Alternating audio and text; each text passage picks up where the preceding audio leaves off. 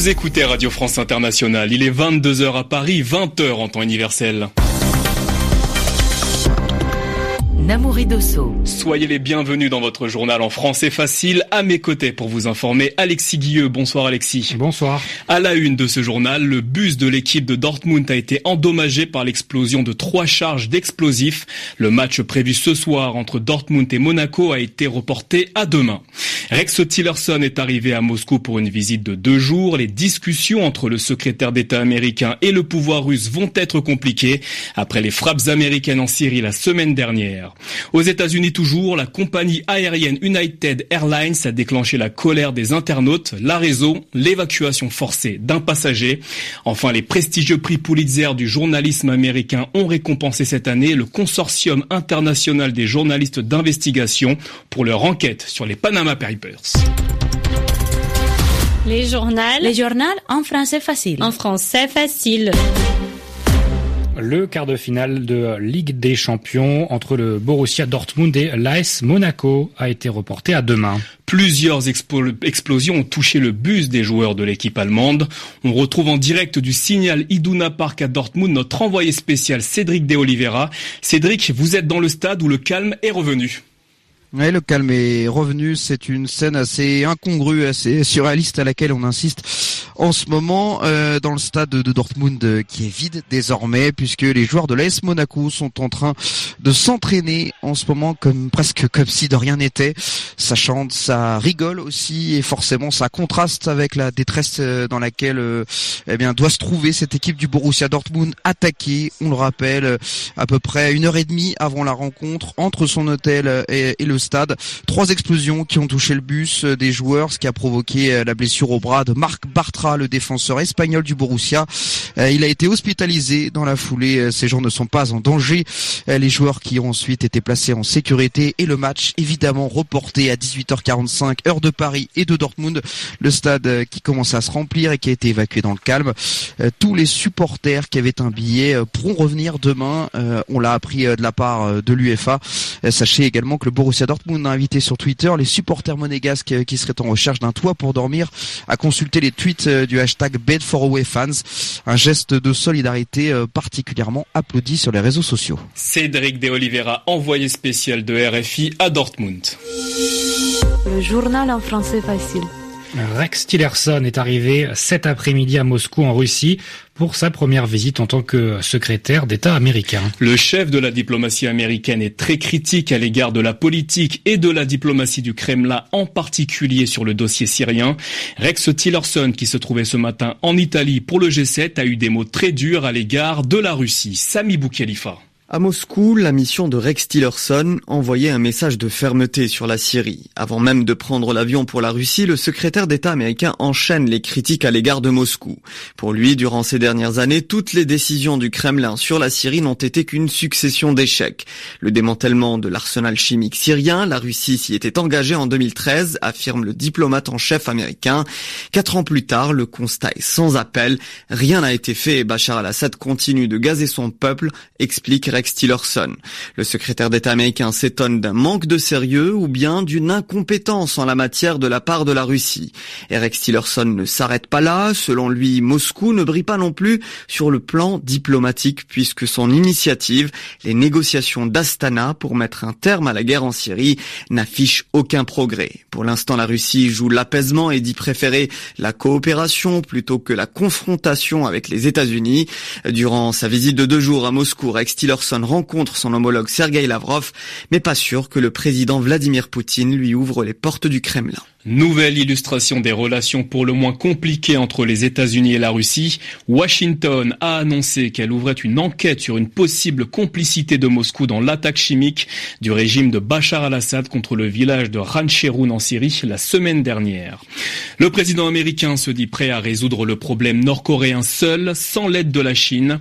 Nouveau message de Donald Trump sur le réseau social Twitter. Une déclaration qui intervient après le sommet sino-américain la semaine dernière et L'envoi ce week-end du porte-avions nucléaire US Carl Vinson au large de la péninsule coréenne. Les autorités de Pyongyang dénoncent une manœuvre insensée et annoncent se tenir prêtes elles aussi à la guerre. On reste aux États-Unis où la compagnie aérienne United Airlines a provoqué la colère de nombreux Américains sur les réseaux sociaux. Dimanche soir, un passager a été violemment expulsé d'un vol au départ de Chicago et à destination de Louisville dans le Kentucky. Le vol était plus que complet, mais aucun passager n'a accepté de descendre, malgré les propositions de dédommagement de la compagnie. Celle-ci en a donc sélectionné quatre au hasard, sauf que pour l'un d'entre eux, la situation a dégénéré. Benjamin Delille. Dans une vidéo partagée massivement sur les réseaux sociaux, on voit deux policiers s'approcher du passager en question. Celui-ci refuse de descendre, alors les policiers décident de l'y forcer, et ils n'y vont pas de main morte, comme en témoigne cet extrait.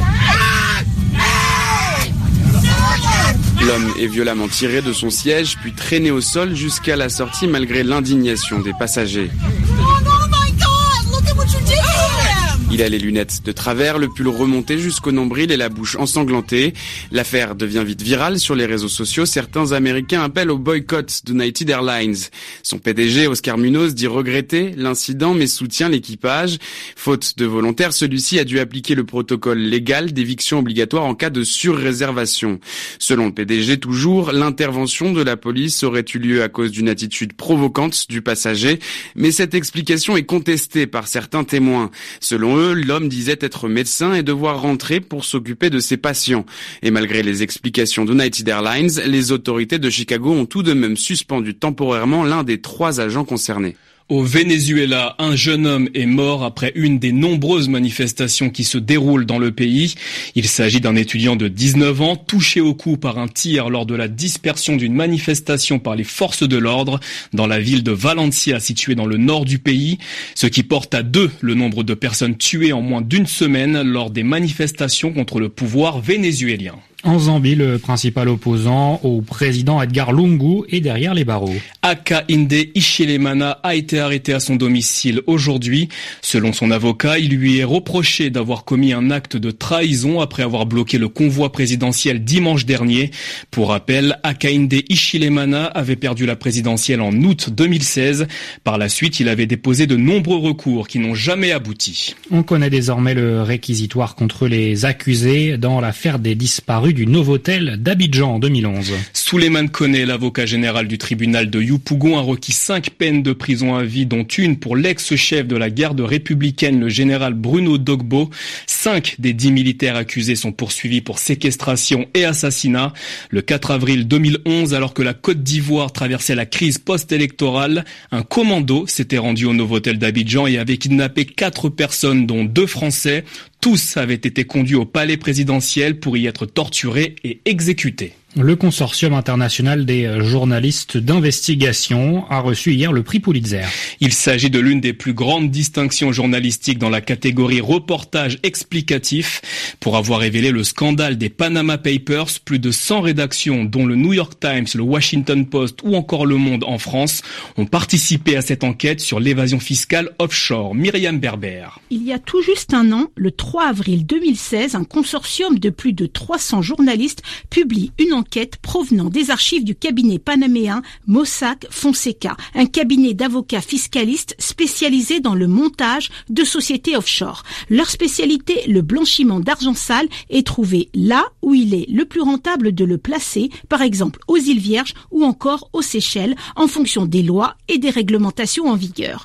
Au total, plus de 11 millions et demi de documents ont été sortis des placards de Mossack Fonseca et épluchés par ces journalistes qui ont travaillé pendant neuf mois pour en tirer des informations et les mettre en forme. Une véritable plongée au cœur de l'évasion fiscale offshore qui montre comment des chefs d'État, des milliardaires ou des grands noms du sport ont eu recours à des montages financiers pour dissimuler leurs avoirs. Après les révélations des journalistes, c'est au tour des justices de plusieurs pays d'enquêter. La Commission européenne a fait également plusieurs propositions pour lutter contre ces pratiques. Ainsi s'achève ce journal en français facile. Il est à podcaster sur notre site internet www www.rfi.fr. Merci à Claude Battista à la réalisation. Merci à vous également, Alexis Guilleux, pour m'avoir accompagné lors de cette soirée. Vous écoutez Radio France Internationale où il est 22h10 à Paris, 2 heures de moins en temps universel. Le retour de l'information sur la radio du monde, c'est dans moins de 20 minutes maintenant.